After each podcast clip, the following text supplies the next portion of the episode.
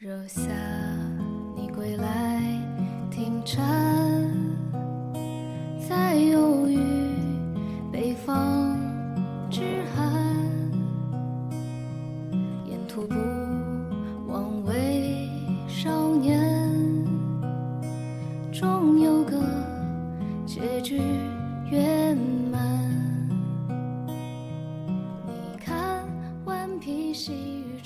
Welcome to Dobbin, this is Tessie.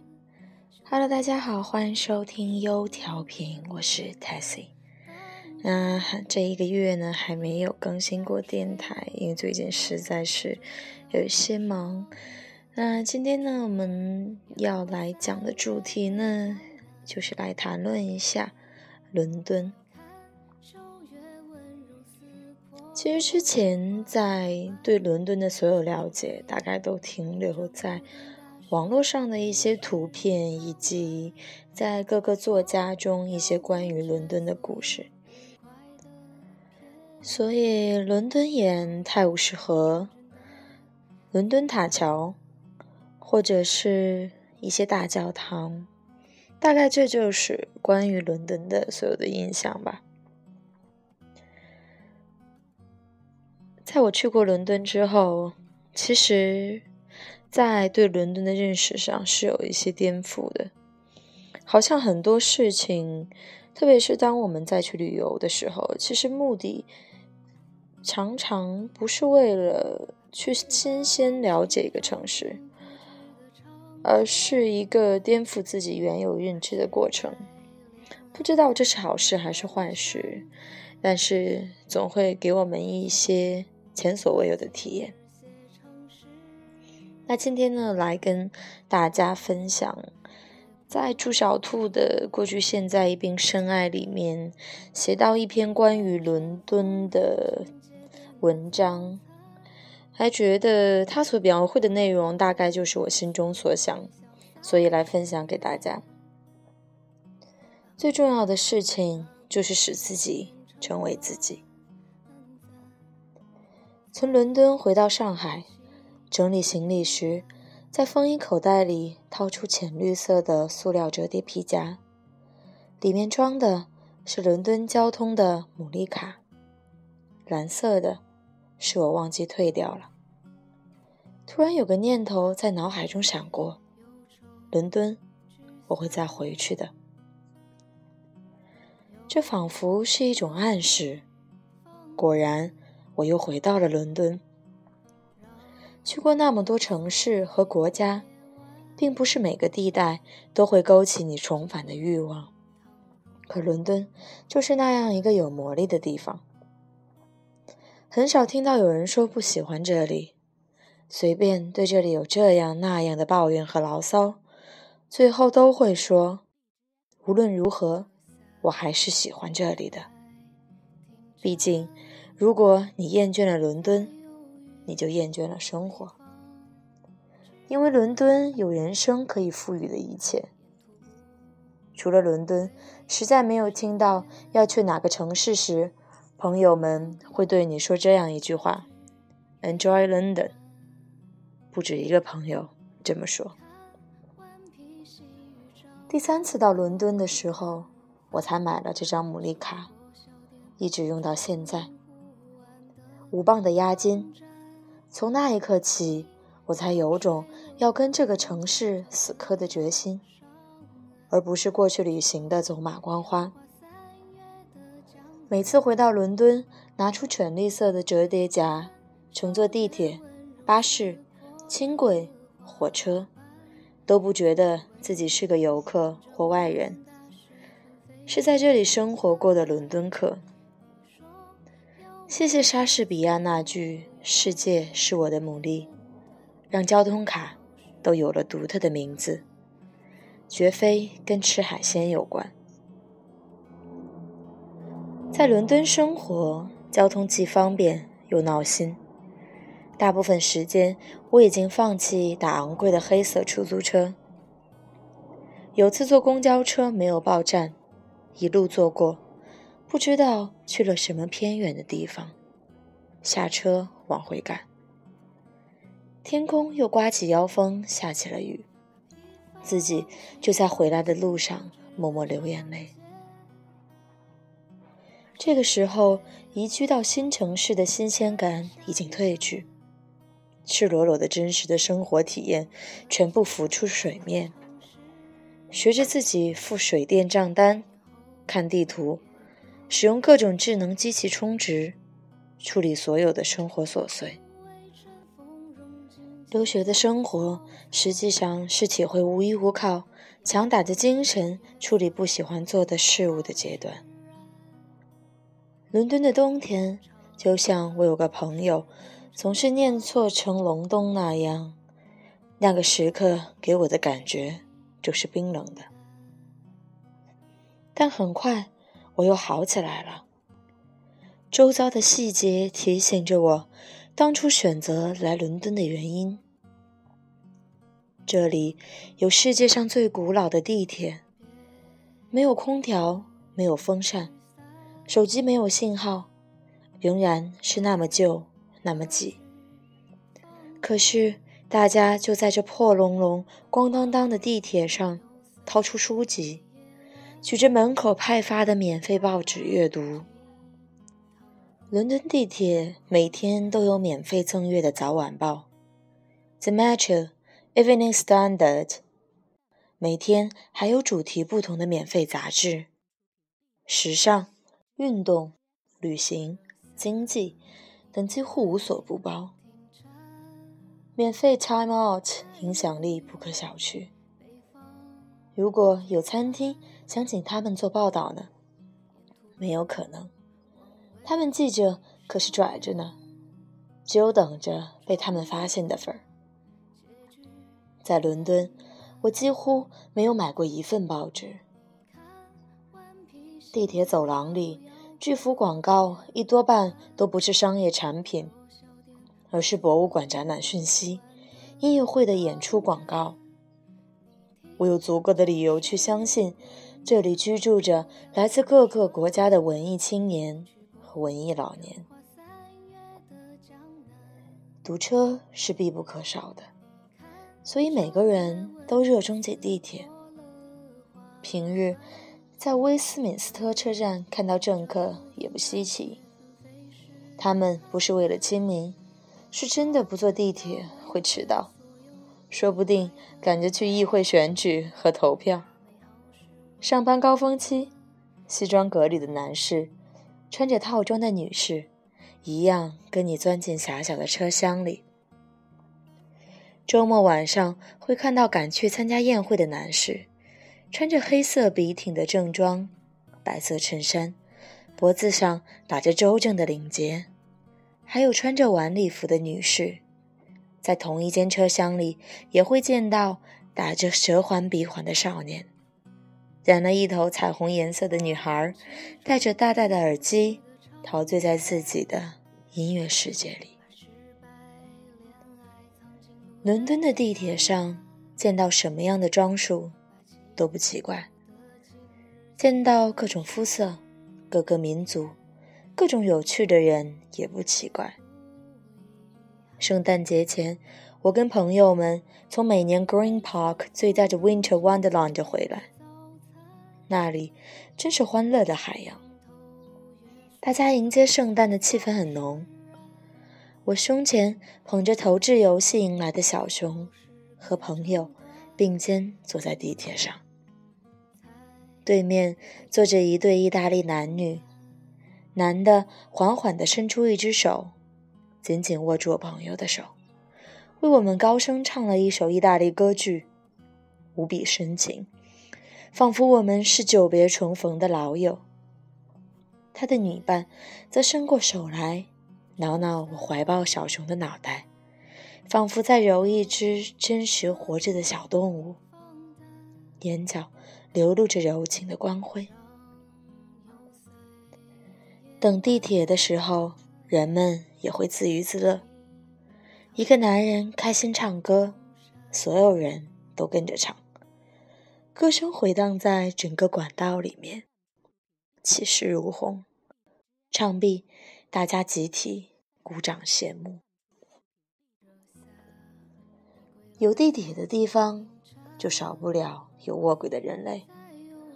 伦敦市政府竟然用英国人的黑色幽默设计出了一组公益海报，不是号召人们不要自杀，而是推广在家自杀，利国利民。可要多容易，何苦来卧轨？地铁上吊太自私，大家各自都有事。市民们也比较认可这种态度。这是一个高度自由的城市，可以对不满的事情揭竿而起，可以发泄私人情感和恩怨，但请你不要妨碍他人。伦敦的双层巴士虽然有名，但不是所有的游客都爱坐。自从了解了巴士的线路后，我发现搭乘巴士真是一件无比方便的事。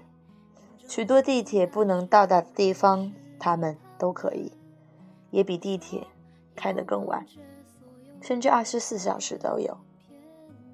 只要你在手机里下载一份巴士地图，还可以帮你计算出路上所花费的时间，一扫你对公交车不好的印象。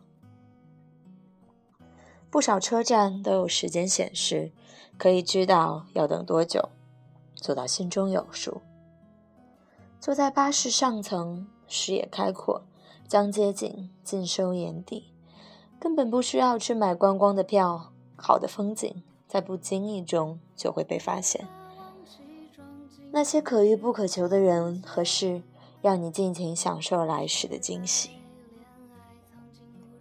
马路上，多老的车都有人开，古董老爷车，长得像 Jeep 的军绿色路虎。从来没见过的 Mini Cooper，一看就是二十世纪的产物。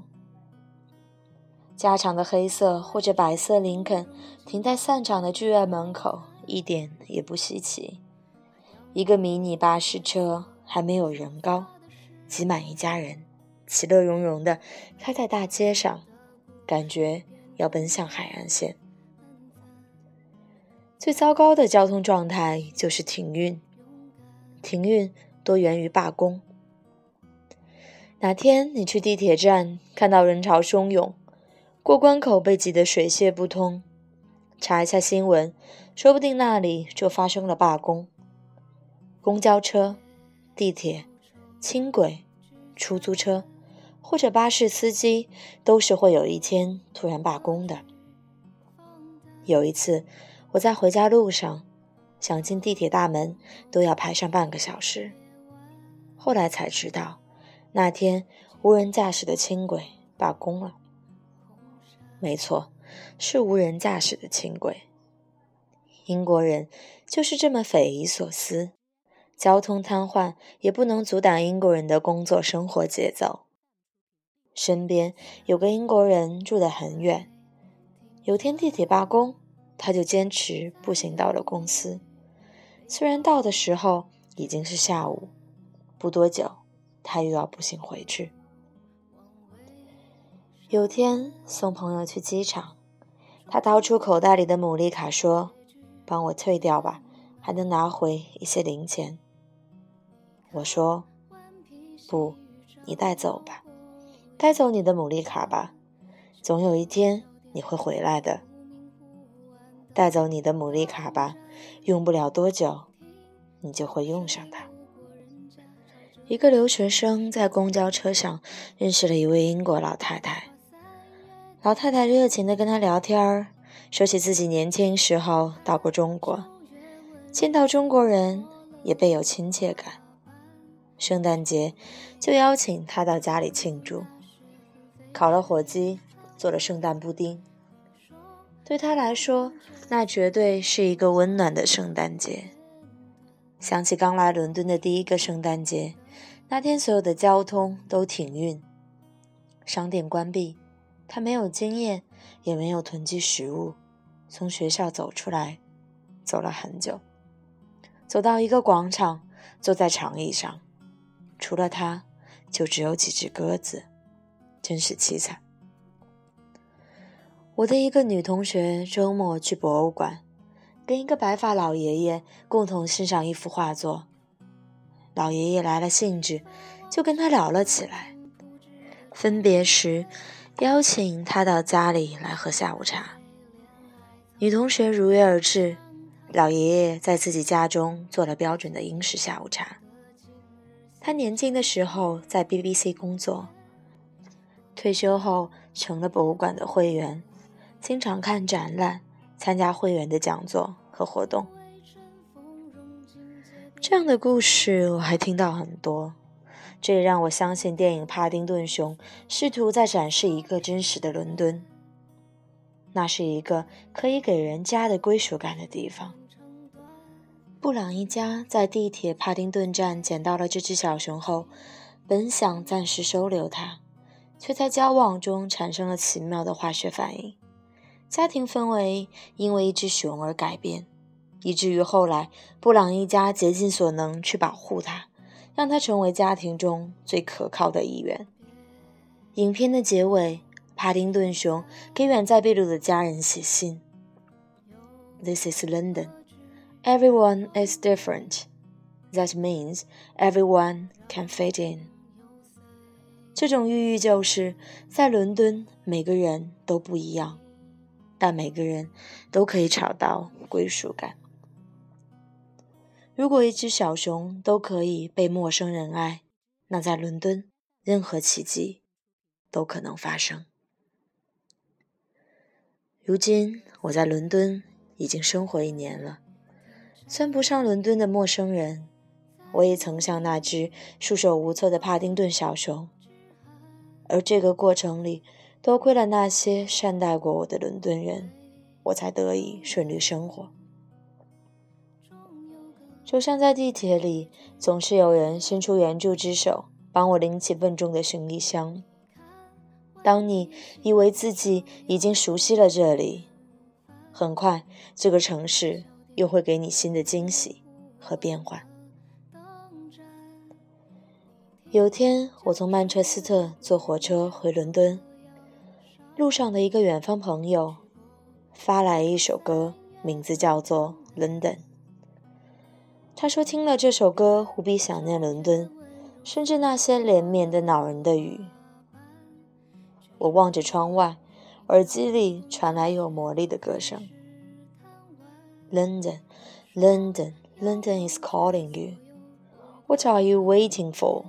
What are you searching for? London, London, London is eyeing you. Why are you denying the truth?” 伦敦正在呼唤你，你还在找什么？伦敦的全部都已经在你的体内，你为什么还要拒绝这个事实？ 听着歌声，我突然想到海明威曾经写下：“假如年轻时你有幸在巴黎生活过，那么你此后一生中，不论到哪里，他都与你同在。”因为巴黎是一袭流动的盛宴，对于伦敦来说，又何尝不是？London is all in you。到达 Kings Cross 火车站，几架钢琴前都坐着陌生人，他们在途中停下来弹一首钢琴曲，突然有被温柔包裹的感觉，带着这种温柔，各自回家。偶然的机会，我在电子书中下载了朱自清的一篇散文《伦敦杂记》。之前从未听说过这本书，说是本书，其实很薄，只有九篇文章，是他1931年留学伦敦时游览和观察当地生活写下的文字，充满趣味。我在地铁上饶有兴趣的翻看，竟意外发现。时隔这么久，朱先生在伦敦的生活和我们今日相差不大。他也喜欢在伦敦逛公园，去各类博物馆，去文人故居瞻仰前人，也会跑去市场淘些旧货，还会说说伦敦人吃下午茶这些事，只是称呼有所不同。他管名人故居叫做文人宅，管博物馆叫做博物院。管二手书店，叫卖旧书的铺子。没有那种大都市傲岸的气派。伦敦正是一个多少年都不会变的地方。一个作家笔下出现的地点，都会在你真实的经历中重现。比如从大英博物馆出来后，一条地图上都难以找到的小斜街，被朱先生描述成门前不见车马的小胡同。街上有个 The Portrait Bookshop，现在还存在。这是诗人赫罗德·孟罗在一九一二年创办的。朱先生在这里参加过读诗活动，每次人都不少。读诗活动还有没有我不知道，但我也不确实在不同的书店里看到有一些读书活动，都是很家常的事。英国买书太贵，我也常常跑去二手书店，而且二手书店。大都很有历史，里面的人也比较有趣。往往一进门还算规整，到了地下室就杂乱了，但乱中又很有序。按照作家的姓氏排列，或者按照书的类型排列，书的价格比起新书便宜很多。一般店面不大，就算这样，还总有人坐在里面翻阅而不想出来。还有站在梯子上找书的。我去二手书店寻沃尔夫的老板书，或者其他的什么书。书店老板总是指一指大概的方向，然后说：“看你运气了。”狄更斯、王尔德、萨克雷、奥斯丁、肖伯纳，太多的作家写到伦敦，组建了一个文学地图。敏感、神经质的伍尔夫面对伦敦，都变得小女人起来。初春的伦敦，亦有怒放的鲜花，跟花圃里展览的花儿争奇斗艳。伦敦的花儿是如此之多，邦德街以及附近的社区内，很多家都是大门敞开。他在自己的散文《伦敦风景》中，最后那篇。一个伦敦人的肖像中，对克罗夫人的描写是：在了解伦敦的时候，不应当把它仅仅当作是一道亮丽的风景，一个商业中心，一座法院和一片繁忙的工业区，而应当做是人们聚会、谈话、欢笑、结婚、死亡、绘画、写作、表演、裁决及立法的地方。而想这样做，最根本的就是去了解克洛夫人。只有在她的客厅里，这个恢宏的大都会的无数的碎片，似乎才能被重新拼接到一起。而且拼接的是那样鲜活，那样易于理解，那样迷人，那样令人愉快。在《达洛维夫人》这本书中，她的故事设置在伦敦，并且对每个地标有种充满情感的详细描写。而在一间自己的屋子里，她感叹：“当我搜索枯肠时，我发觉去做什么人的伴侣、什么人的同等人，以及影响世界使之达到更高的境界等，我并没有感到什么崇高可言。”我只要简短而平凡地说一句：一个人能使自己成为自己，比什么都重要。我想，在奇妙的伦敦，最重要的是，莫过于每个人能使自己成为自己。